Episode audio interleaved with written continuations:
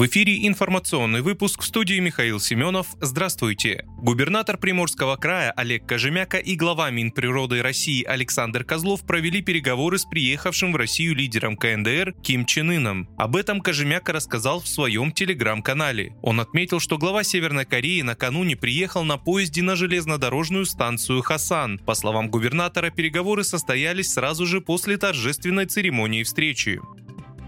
Путин пообещал стабилизировать курс рубля без резких движений. Неопределимых проблем с курсом рубля нет. Об этом заявил президент России Владимир Путин на пленарном заседании Восточного экономического форума. Это, конечно, вопрос, который требует своего кропотливого исследования финансовых властей, сказал Путин. Он отметил, что не видит в этом вопросе непреодолимых проблем и сложностей. Российский лидер добавил, что резких движений в решении вопросов с курсом рубля никто делать не будет. Путин поддержал увеличение Центробанком ключевой ставки. По его мнению, это мера сдерживает экономику, но зато снижает инфляцию. Напомню, 12 сентября курс доллара и евро резко упал. Экономические санкции, введенные против России из-за конфликта на Украине, окажут негативное влияние на большинство экономик мира, говорится в отчете Всемирной торговой организации за 2023 год. В ВТО отметили, что сложности в двусторонней торговле могут замедлить рост ВВП в странах со взаимосвязанной экономикой. В организации также указывают, что резкое усиление односторонних санкций угрожает будущему мировой экономике и может привести к ее фрагментации. ВТО предупреждает, что заходить слишком далеко было бы контрпродуктивно контрпродуктивно.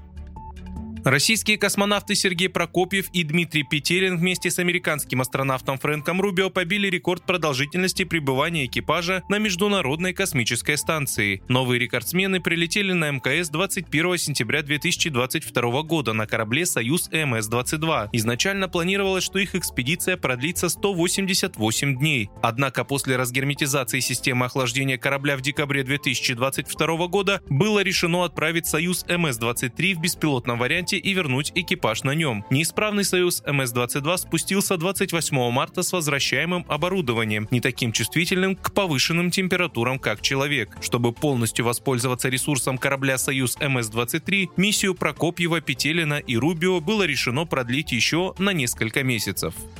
Вы слушали информационный выпуск. Оставайтесь на справедливом радио.